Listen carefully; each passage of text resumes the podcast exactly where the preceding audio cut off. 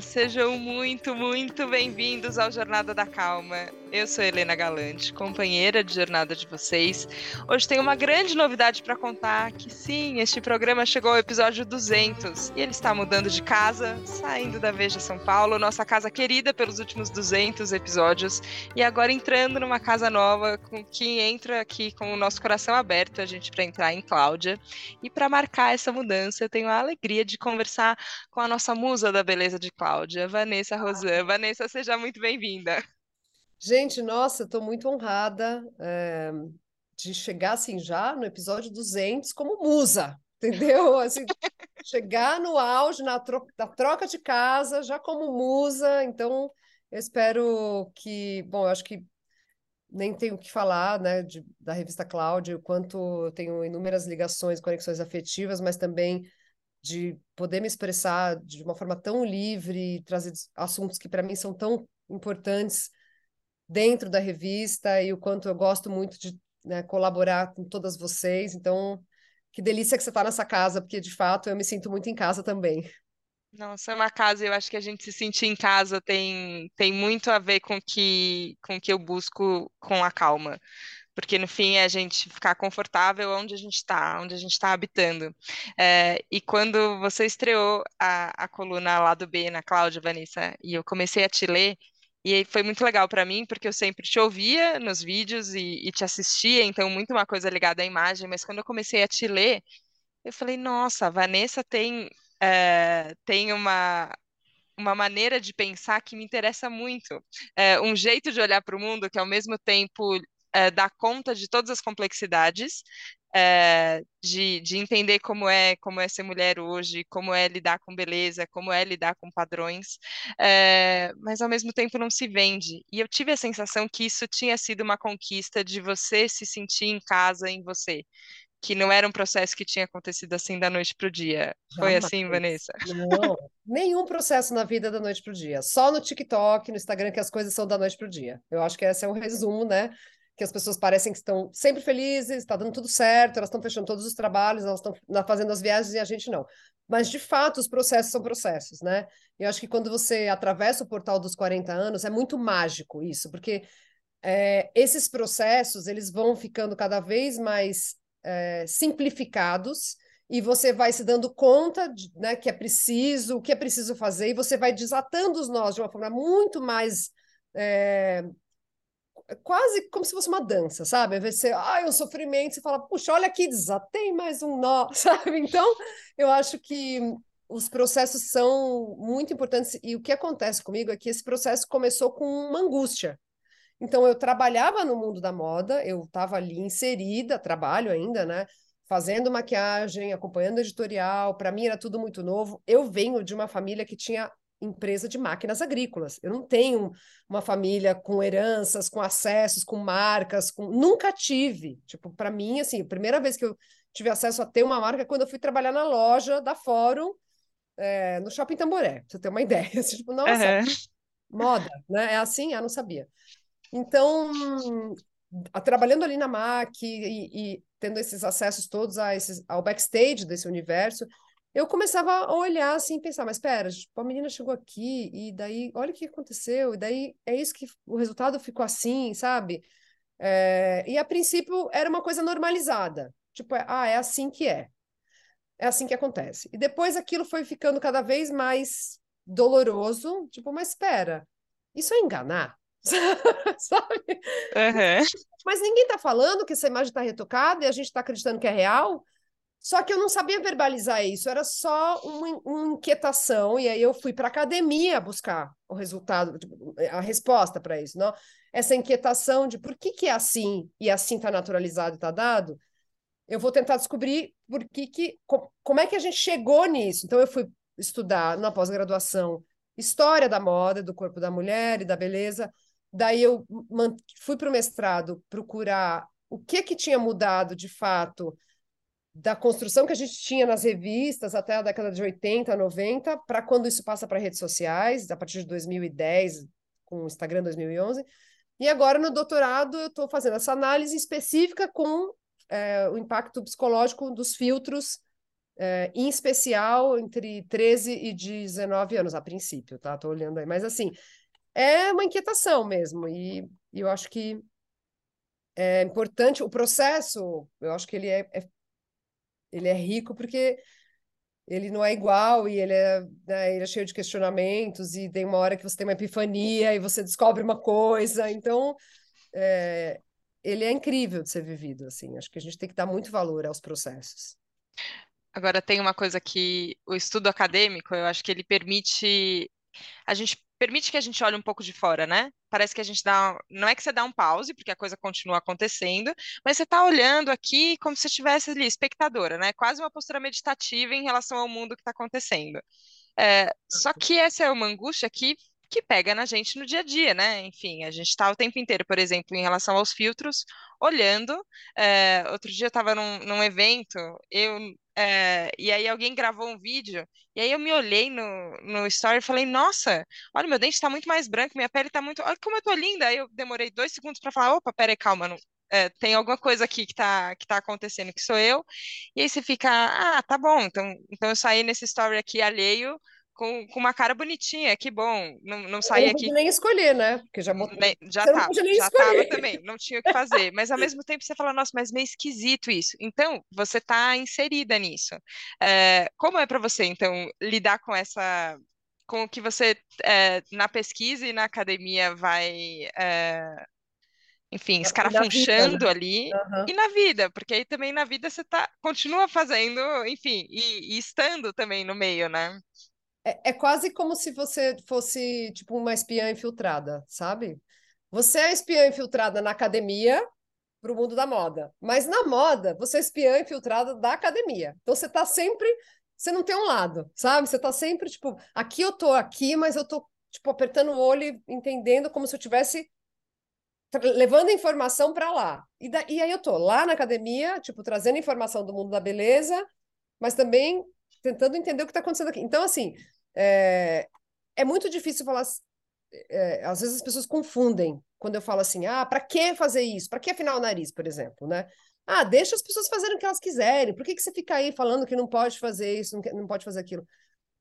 E é engraçado como você tem uma dificuldade ainda hoje de às vezes conseguir mesmo falar sobre isso e que não seja tipo a opinião dela, ah, cada um faz o que quer, né? Eu tento fazer essa análise e entender por que é que a gente chegou nesse lugar onde os, os narizes bons têm que ser os narizes finos, né?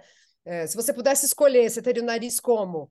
Primeiro, o nariz da Barbie ou você teria um nariz mais largo? Como seria esse nariz? E eu acho que a questão dos filtros que você tocou é porque eu estava fazendo uma análise esses dias, porque meu, meu TCC da faculdade foi sobre a revista Nova. Uhum. E aí eu estava fazendo uma análise pensando, puxa, as revistas sempre tiveram uma forma prescritiva de trabalhar beleza. Então, é, sei lá, como usar o batom da temporada? Laranja para mulheres de pele branca, cabelo castanho. Laranja para mulheres de pele branca, cabelo loiro. Laranja para, para como usar o iluminador desse jeito. Então, uma vez que surgem os tutoriais dos blogs, a revista perde essa oportunidade de ser um canal informativo, prescritivo, porque ali você tinha no vídeo fazendo. E o que acontece com os tutoriais e com os vídeos é que pluraliza o, a, a, os, os, formatos de rosto, né? Formato, então, assim, você vê, sei lá, Bruna Tavares, é, a Mari Maria, as meninas que pegaram o começo ali, né? Que, que hoje tem suas próprias linhas e tal elas não eram o padrão das modelos de revista. Elas eram minas que gostavam de maquiagem e falavam, não, olha aqui como eu estou fazendo. E aí você era assim, ah, nossa, agora eu consigo ver, porque eu lembro dos tutoriais que eu fazia na, na TPM, era assim, pausa o pincel, clica, pausa o pincel, clica, pausa o pincel.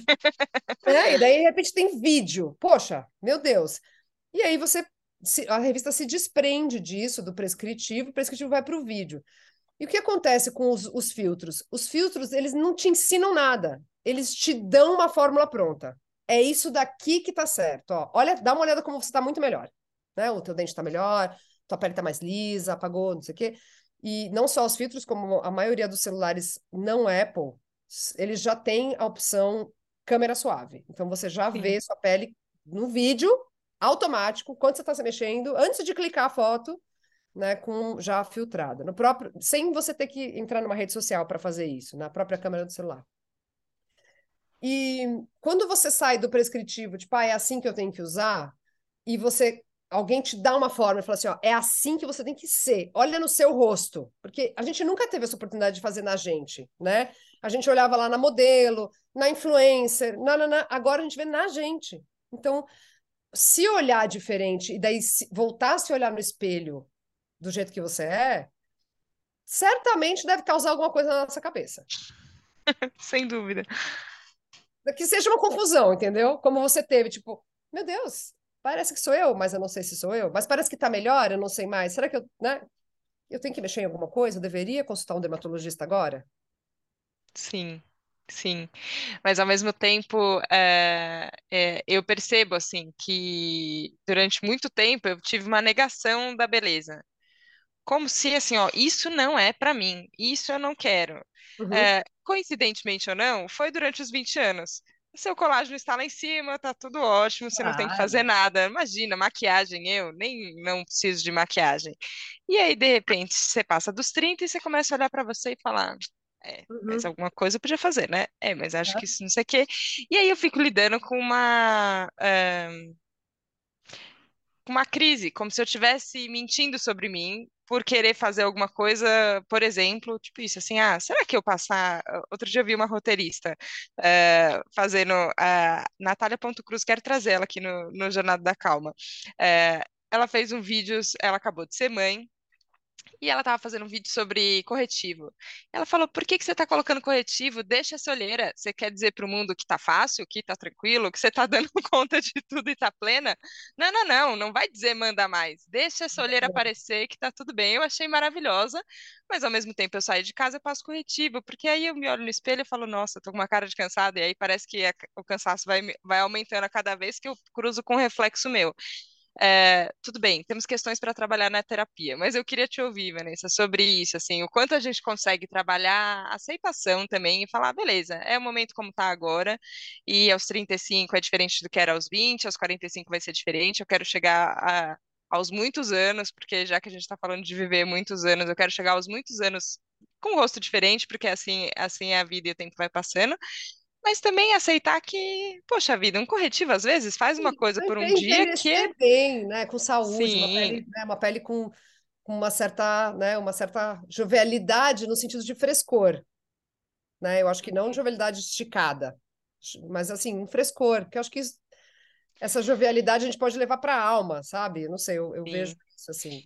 É, Mas você não percebe que, que tem isso? Tem um pouco de aceitação e tem um pouco também de falar, cara, a gente tem possibilidades também, a gente pode fazer. E é lindo, assim, é- eu fico vendo, é, e imagino como deve ser a experiência no, no liceu de maquiagem, de você ver alguém que aprende a fazer de repente, e você fala, cara, que demais, eu, eu te não, é ganhei muito uma ferramenta aqui, que agora eu posso fazer alguma coisa que eu me sinto bem, né? Não, é muito legal. Dar aula é muito legal, de fato. A gente está, na verdade, num ano sabático do liceu, depois de 14 anos, a gente está repensando como é que a gente vai estruturar as aulas pós-pandemia. Acho que o mercado mudou muito. Mas só voltando um pouco, essa coisa de usar ou não usar, fazer, não fazer, né? Eu acho que a, não sei se é a, a John Scott, uma dessas que eu li no doutorado agora recentemente, ela fala assim, que as mulheres só têm paradoxos a oferecer. Tipo, não é consistência, sabe? Sou, penso, sei. É uma coisa muito da, racional, né? Dessa, dessa ideia da, civilização construída por Descartes. Tipo, ai, nossa, é assim, né? Aquela coisa.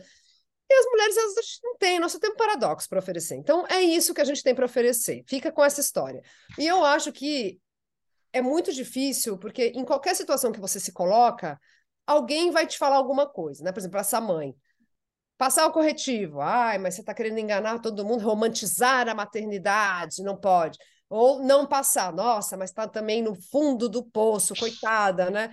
Então, eu acho que assim, quando a gente começa a entender que tem coisas que você precisa fazer naquele dia porque são importantes para você, tipo, como tomar água, por exemplo, sabe? Aham. Eu tô cansada, eu vou passar um corretivo, eu vou me sentir melhor, eu vou me sentir menos exausta, eu vou conseguir sei lá, trabalhar melhor, eu vou, né, enfim, estamos aí no capitalismo, precisamos trabalhar, boletos para pagar. Então, o que que eu vou, o que que eu preciso desse dia, decidir para mim, né, nesse dia, para que eu possa atravessar ele da melhor maneira possível. Então, ah, é fazer a unha, é parar na hora do almoço e falar: quer saber? Hoje eu vou fazer a unha. É isso que eu preciso. Porque também, como nos foi ensinado, tudo que é relativo à mulher está no campo da futilidade. Então, a gente olha isso, às vezes, com olhos da sociedade machista e pensa: ah, mas isso é futilidade. Ah, imagina, coisa de madame. Eu escuto às vezes uma minhas amigas, ah, hoje eu tive uma tarde de madame, eu fui cortar o cabelo. E é, é isso é ensinado para gente, que, que qualquer coisa que você faça num, num, campo que não seja o do trabalho, da performance, né, o dos números, ele vai automaticamente ser colocado como futilidade. E eu entendo o quanto isso às vezes é importante para uma higiene mental. Tipo, uh, sabe? Eu vou precisar hoje passar um corretivo mesmo, porque é aqui que eu vou me salvar. Claro, nada substitui terapia, nada substitui água, né? nada substitui protetor solar, mas eu acho que essas pequenas coisas, elas vão dando para gente um tipo de digital é muito importante. Assim como, sei lá, praticar exercício, né? Eu acho que é um campo e cada um vai dar o que, que é seu. O que é perigoso é quando você se torna escravo daquilo. Vejo Talvez a gente seja de uma geração mais próxima, onde não tinha a quantidade de maquiagem no Brasil que tem hoje, não tinha loja de maquiagem que você entra e tem 137 cores de blush, que você fala, meu Deus! Então, a gente não tinha essa facilidade. Por isso, eu lembro, por exemplo, de usar nada de maquiagem. Eu tinha um batom, um, um lápis, um, uma máscara de cílios e um corretivo. Era tipo, nossa, necessário completo entendeu? Uhum. Acabou. Eu não usava base, nem pensava nisso também, porque é isso, não sentia que precisava. E eu acho que a partir do momento em que começam os, os tutoriais, vêm as marcas internacionais para o Brasil, o mercado muda, porque cresce a informação de, de moda, de maquiagem, e cresce o, o acesso à maquiagem, marcas nacionais aparecendo, também essa, esse público mais jovem sai do, sei lá, zero, que nem eu e você que não usava nada, e vai para 80, tipo, base, cobertura total, apaga tudo, desenha a sobrancelha aqui cortada no estilete preta, sabe? Apaga a sua apaga a sua pálpebra, recorta, faz um cut crease, recorta, faz um novo côncavo, faz um novo e tá aí vai para o excesso. Então, eu acho que também a gente viu isso acontecer, tipo a make de Instagram, né? Essa coisa de muito. E agora me parece que tem um certo volta-se um pouco um equilíbrio. Você continua vendo o reboco, você continua vendo né, quem não vai usar nada porque não gosta.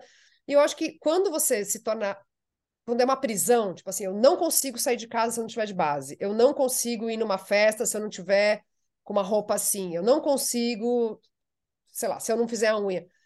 Aí eu acho que talvez deveria ser uma coisa que a gente possa se atentar, porque daí, ao invés de ser uma higiene mental, uma coisa que você fez para você, já vira, entra no campo da performance, sabe? E como a mulher é muito cobrada pela imagem, porque para a gente só restou o corpo, do dia que eles fizeram lá, né, sei lá, os, Aristóteles começou a estudar isso, depois vieram os contratualistas com Rousseau, eles sempre disseram, tipo, a mulher não tem razão na cabeça, ela não é possível, ela não é um ser que é capaz de racionalizar, ela é um ser menor. Então, o que sobra para a gente é corpo.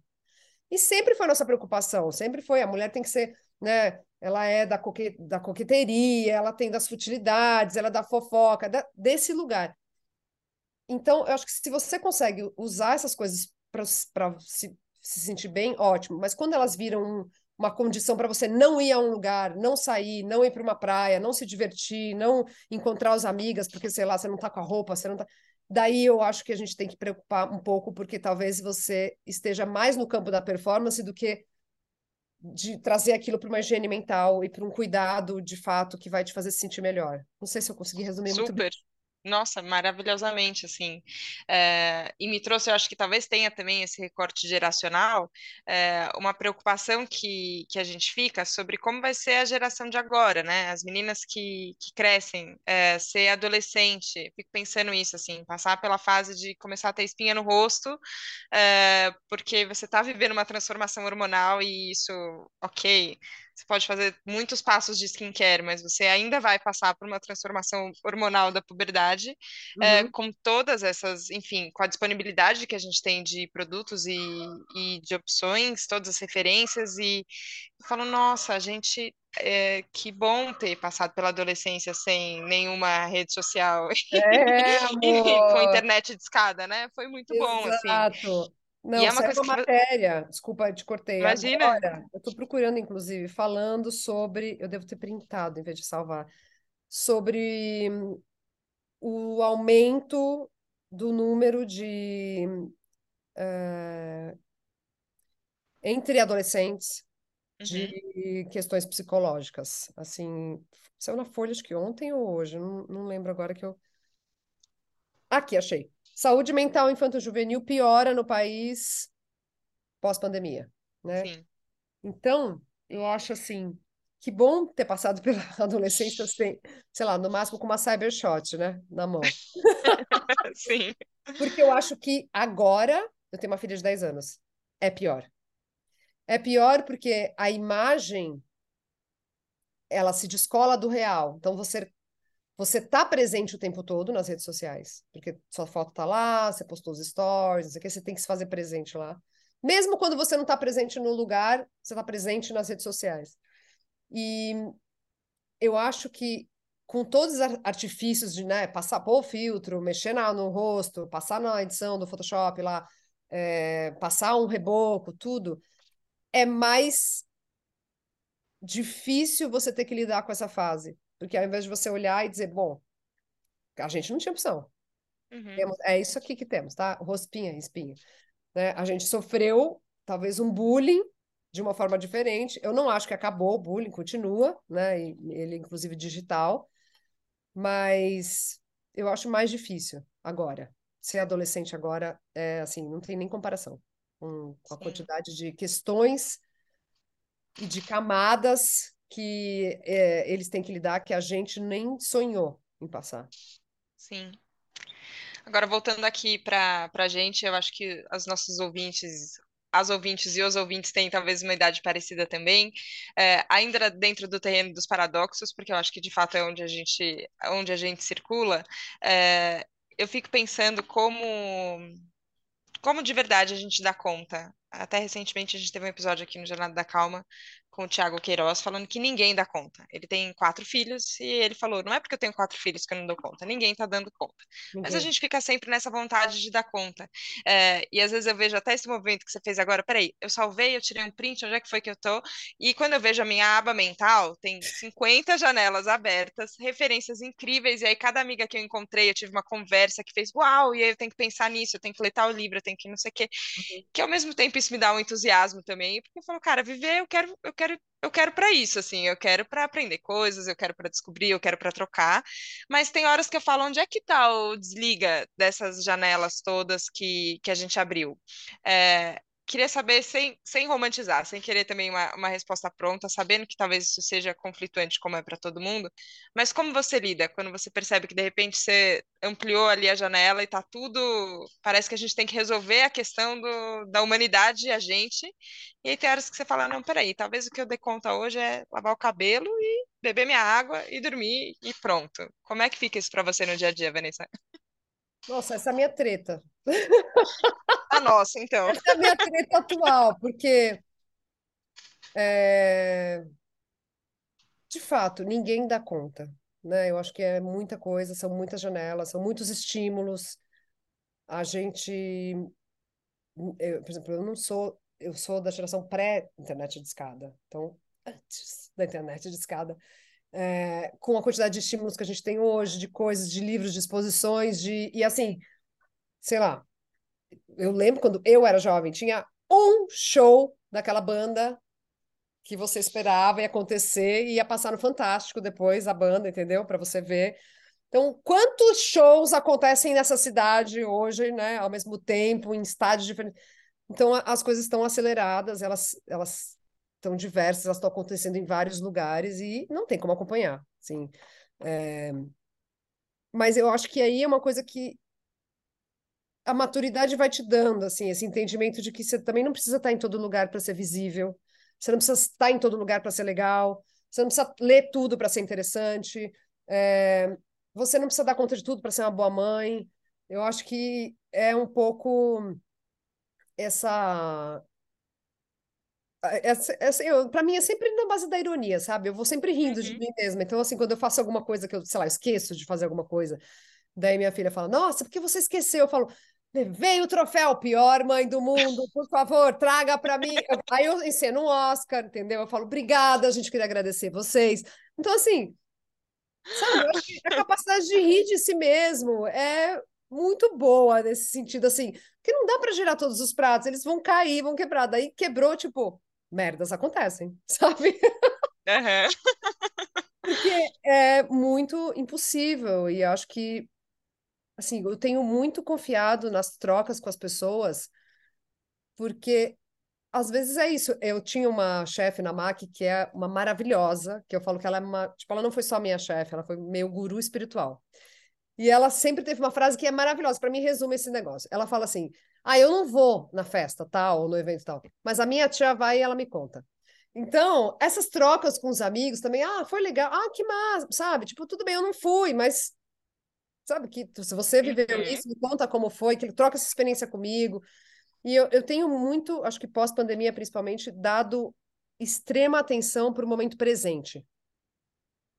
Porque como a gente está assim, ah, tô aqui, posso pegar o celular, posso estar falando com você e mexendo na tela. Então, assim, esse exercício de o que que eu estou fazendo agora? Agora eu vou fazer isso aqui. É, eu vou dar conta nessa hora de fazer isso. Então, respira e faz. O resto, a casa vai cair e daqui a pouco a gente vê.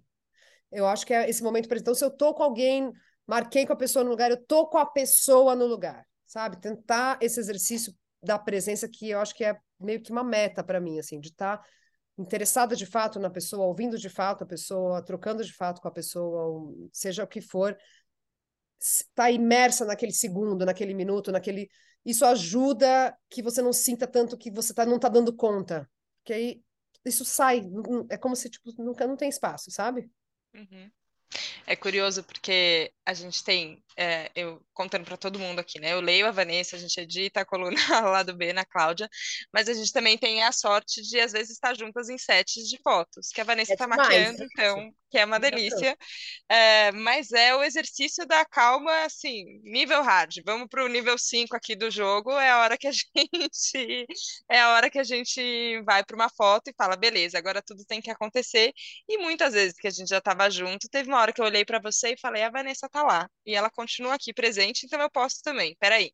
A hora que parece que a coisa vai bagunçar, você fala, não, deixa eu organizar aqui meu coração, meu pensamento, para ver como segura que as, que as coisas vão ficar. É, e eu ia te perguntar isso, assim, porque você está lidando muito com, com uma coisa que é muito sutil, né, da pessoa que você está maquiando, assim. É, é, Para a revista, né? Que não é uma modelo que você fala assim: nós vamos passar uma sombra verde água e a gente vai acontecer passar um batom fúcsia e vamos. Não, quando é uma pessoa, uma... não que a modelo não seja uma pessoa, mas é, o Sim. intuito da modelo é né, representar uma ideia ali. Quando é uma personalidade, digamos, uma celebridade e tal, ela vem com a sua bagagem, a sua história, o seu rosto, os seus gostos, suas vontades. Então, é uma dança no sentido tipo, eu acho que isso aqui vai ficar bom. A pessoa diz, não. Aí você, hum, dá um passinho para trás. Isso daqui, né? E vai construindo isso junto. E a paciência de. Não é uma paciência, é um respeito com aquela história, com aquela pessoa, com o jeito que ela gosta de se ver. E eu sou apenas, tipo, a ferramenta. Eu acho que a diferença entre você fazer um editorial, por exemplo, onde você talvez seja o artista, Uhum. Quando você vai maquiar alguém, você é a ferramenta para aquela pessoa. E é, é, importante, né? E eu acho que. Eu não sei, eu só tive experiências maravilhosas na Cláudia. Eu não sei, eu nunca tive uma experiência da casa caindo. Quer dizer, eu nunca tive uma experiência da casa caindo at all. Porque para mim é sempre assim. Todas as experiências que eu tive. Mano, no fim dá certo. Magicamente. Mas, eu não mas sei. isso acho que é a vida. A vida é uma grande experiência de você acha que vai dar tudo errado, na sua imaginação cenários terríveis acontecem. Só que, só que se a gente está vivo aqui respirando é porque as coisas estão dando certo. Tá, tá, rolando, de alguma forma ou outra tá rolando. Só que eu acho que esse exercício que você falou de é, quer, quer um, um, exercício de respeito, né, com, com a pessoa e como você tá, eu acho que também é um exercício de presença, porque nem sempre a pessoa vai falar, ah, isso eu não gostei. Às vezes ela dá um, ela faz um é. detalhezinho, assim, é, o rosto, uma piscadinha que você fala, putz, eu já percebi aqui, e a gente vai ganhando com o tempo, né, essa sensibilidade de, de entender, é, e entender que também a autoestima e como a gente se vê, né, essa imagem muda, muda muito com a gente. É, mas tem é, uma outra experiência que a gente teve também, que inclusive é a sua foto do Instagram, e eu acho ela maravilhosa, esse ensaio que a gente fez, que tem todas as distorções, todos os vasos com águas, quando você se foi maravilhoso aquele ensaio. Você se maquiando e, e tinha. Não era a imagem como a gente costumava ver, então tinha água passando por você, tinha de repente um vaso com uma forma diferente. E eu achei tão demais que você que você gosta de se experimentar de outro jeito, se ver de outro jeito. Que observando aquele ensaio, eu tive a sensação de um exercício de liberdade com a sua própria imagem de você falar, beleza, eu me vejo de um jeito, eu me vejo sempre desse jeito, talvez eu goste desse jeito, goste mais de outro, mas eu também posso me ver de outro jeito e posso gostar de outro jeito. Você brinca com você mesmo, com a sua imagem de é, não, não se apegar tanto a ela, ou talvez de experimentar outras coisas, você fala, ah, tem é, um exercício de ver beleza em outras formas, acho que é isso. Eu estava bem segura ali, né? Porque nesse, nesse especificamente, porque era uma equipe que eu conhecia, Uh, eu confio muito no visual, né, na ideia estética da revista, na construção que vocês sempre propõem. Então, para mim era tipo. E eu estava me maquiando, então. Não tudo era assim, seguro. Assim, tudo bem. Mas você sabe que é engraçado você falar isso, porque essa coisa de experimentar, né? Dessa coisa da liberdade. Sabe que esses dias eu fui fazer um, um trabalho com a Fabi Gomes, que é minha amicíssima, enfim, a gente também tá, trabalha muitos anos juntas nessa carreira as duas questionando muito, né? Sempre olhando muito. E ela está na psicanálise super envolvida já há cinco anos, estudando firmemente e já é, é, trabalhando com isso, né? E se a gente foi fazer um trabalho, e daí a gente foi pegar a palavra autoestima no dicionário, porque eu nunca tinha lido no dicionário. A gente escuta o dia inteiro isso para vender até vibrador, né? Tipo, bora, autoestima, velas, autoestima, incensos, vibradores, tudo. E aí eu fui ler e aí, por acaso, o dicionário está aqui, tá? Eu vou ler. É a qualidade de quem se valoriza, se contenta com o seu modo de ser. Para mim é tão lindo isso. E demonstra, consequentemente, confiança em seus atos e julgamentos. Só que assim, eu, ninguém nasce, eu, eu, pode ser que a gente até nasça assim, mas sei lá, depois a família, a sociedade, o estado, a escola corrompe tudo. então, é aquele meme, sabe que a pessoa tá, o cara tá, tá passando cimento na calçada e daí vem o outro pisando, assim, sabe? É isso, é mais ou menos isso. Mas eu acho que para mim, o que eu descobri através de, né, do tempo, do processo e da análise da terapia é muito essa, não a qualidade de quem se valoriza, porque eu ainda estou nesse processo, mas se contenta com o seu modo de ser. É quando você vai chegando na sua pele e vai falando, é legal, esse, esse lugar é legal. Peraí, eu tenho várias sombras, tem várias coisas, né, que eu estou olhando aqui, estou falando, puxa, eu achava que esse problema era do outro, mas agora eu estou vendo que é meu, e agora eu vou ter que trazer essa caçamba aqui, vou ter que olhar para essa caçamba aqui que é minha. E mas você vai também vai dando uma paz de ocupar essa pele inteira e esticar ela e falar: opa, cheguei, agora eu tô tão, eu tô contente com esse jeito. Não quer dizer que eu não estou buscando melhorar, analisar, olhar, mas é um, é um, é um estado de, é horrível usar essa palavra, mas é um, é um estado de plenitude mesmo, assim, no sentido de que você está preenchido do seu corpo todo, sabe? Por isso eu acho que tem essa presença. E eu acho que quando você chega nesse lugar que você percebe isso, por isso que eu falo, parto sou do portal dos 40, é uma mágica. Tipo, nossa, você olha assim, ó. Esse lugar aqui é muito bom. Como que ninguém. Né? É maravilhoso. É, você vai se dando conta de assim, não quer dizer que você não, não passa os perrengues, não sofra, não olha as né, né, enfim, não a pálpebra está caindo e tipo, meu Deus, e agora? o que eu vou fazer? Mas é um lugar em que tem tanto preenchimento em tantos outros né, as áreas novas que você nunca ocupou de si, que daí vai se tornando muito maravilhoso. Então, eu acho que essa, essa se contentar com ser, que é um processo, que não vem do dia para a noite, não é numa foto do Instagram que você põe lá, e, nossa, é hoje, vou botar uma, uma frase de da motivacional, ótimo. É totalmente o contrário disso. É você falar, então hoje eu tô, hoje eu vou no bar sem maquiagem. Não vou passar. Vou assim, com essa roupa que eu tô, com essa calça de pijama. Porque você tá tão preenchida que, tipo, você não mais de muito artifício, sabe? Não, não quer dizer que você não queira ou que você não faça uso dele. Mas é um, um lugar de desprendimento muito interessante, muito novo, que você vai atravessando com a idade. Não sei se eu respondi, mas tipo, muito. Muito. Mas eu acho que a gente vai e volta e é isso mesmo, assim, porque tem um. É, eu acho que eu também nunca tinha pegado no dicionário para ler autoestima é, e ter a ver com contentamento, eu acho muito lindo, assim, porque é um enfim, contemplação e contentamento para mim são duas coisas que andam muito juntas, né? E todas elas dependem de você ter tempo e dar tempo ao tempo, né, para coisa acontecer. É, e muitas vezes eu me pego aqui no jornada querendo uma resposta rápida, assim, eu só quero, eu só quero, vamos lá, é, é agora que eu vou.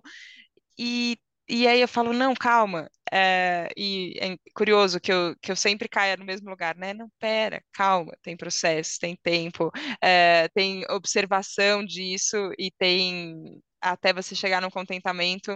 É, a gente já estourou o tempo aqui, bonito, mas tudo bem. Vou te fazer mais uma última pergunta, Vanessa, porque... Ah, então, só para te falar que resposta rápida, nem o chat GPT às vezes dá conta, tá? Nada, nem ele. Nem, nem a Ainda... inteligência artificial, que dirá a gente. Ainda bem, a gente não vai, a gente vai numa resposta humana aqui, é, e buscando ali algum lugar um pouco mais de sabedoria. É, mas eu queria te perguntar, você falou em algum momento sobre os encontros, né? E como eles têm te, te fortalecido. E é uma coisa que na Cláudia a gente tem, tem buscado fortalecer, né? Essa ideia do, do conjunto, essa ideia do clã, essa ideia do apoio que a gente pode buscar, entendendo o que cada um tem para entregar, que às vezes é diferente, entendendo o que cada um tem que receber, que também é diferente. É, eu queria te perguntar sobre sobre como é a sua sensação de, de andar acompanhada hoje, é, de se sentir fortalecida é, por esse clã e que às vezes pode ter isso, uma pesquisadora que você só leu, não sei, mas talvez ela faça parte também do seu clã.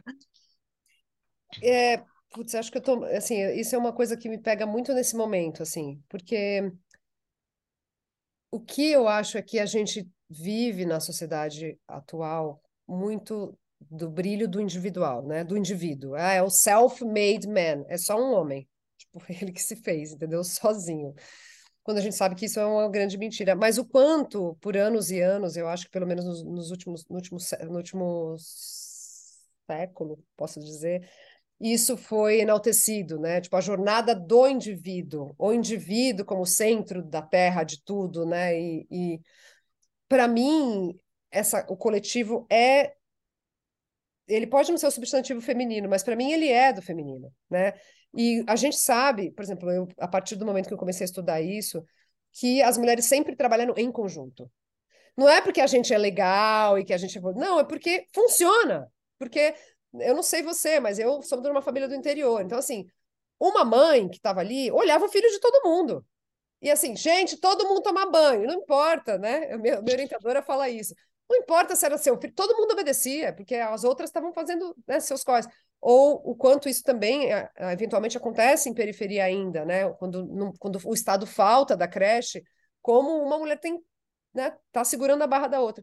E o quanto a gente, com o coletivo, só ganha. Se a gente conseguir sair do lugar da competição, que é dessa estrutura patriarcal, machista do caralho, se a gente conseguir sair dessa estrutura e olhar o quanto a gente ganha no coletivo, se, se, não é, e aí não é sororidade, não é tipo, ai, ai, vamos dar as mãos. Não, é o quanto entender mesmo que somos diferentes. Tipo, tá tudo certo, entendeu? Nós não somos mulheres iguais, as mulheres não são iguais, as mulheres são diferentes, mas o quanto a gente, nesse coletivo, constrói coisas muito poderosas que individualmente seria impossível. E se a gente resgatar isso, e, e, fortalecer isso, eu acredito que assim a gente pode fazer uma transformação muito profunda para as próximas gerações, é, de, de não alimentar mais a, o esquema de competitividade, então ah, se ela tem eu não tenho, se ela é eu não sou, e sair desse lugar é, onde se compara e entrar num lugar um pouco mais de, de, de, de assim, vamos, sabe, se, se você está aqui, eu posso usar você de trampolim no bom sentido para eu poder é, conquistar coisas também incríveis, sabe? Né, mais nesse sentido de se apoiar. E eu acho que né, a, a Cláudia, os encontros que, que a revista promove são sempre muito incríveis, porque eu acho que todo mundo pode ir. Se você não foi no encontro da revista ainda, eu tô falando para quem tá ouvindo, tá? Uhum. Tá, porque você sai de lá e você sai de lá de outro jeito. Você é afetado do afeto, sabe? É um, é um afetamento, é uma, afeta, é uma afetação, porque você sai de lá transformado. De, de, é, pode ser uma coisa simples, pode ser uma pessoa que você falou, pode ser uma frase que você ouviu. Aquilo te afeta. E eu acho que a gente precisa é, potencializar esses afetos e, e, e partir para ações coletivas mesmo. Eu acho que é isso. Assim, se a gente quiser sair desse lugar e, e ter uma, um avanço como sociedade, só vai ser através desse, né, desse movimento. Então, eu acredito muito nessa presença aí nesses encontros e, e nas conversas. E, né, pode ver, mulheres são sempre as lideranças é, do MSTS, né, elas estão sempre envolvidas nas, nas pautas sociais, elas estão sempre agrupando outras mulheres, outras famílias, homens, minorias. Então eu acho que é assim que a gente vai, no coletivo mesmo, não como iguais, mas entendendo a diferença e se conectando nesse lugar. Vanessa do céu, eu tô absolutamente afetada.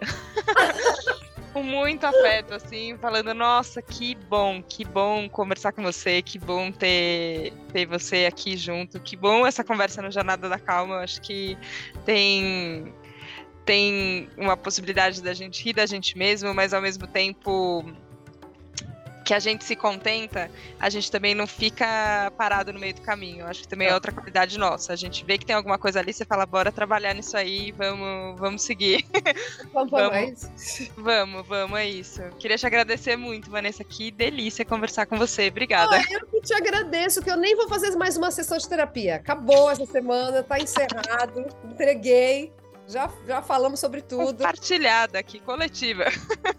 Obrigada pela oportunidade, eu amei. Que olha, venha mais 200 episódios da Jornada da Calma.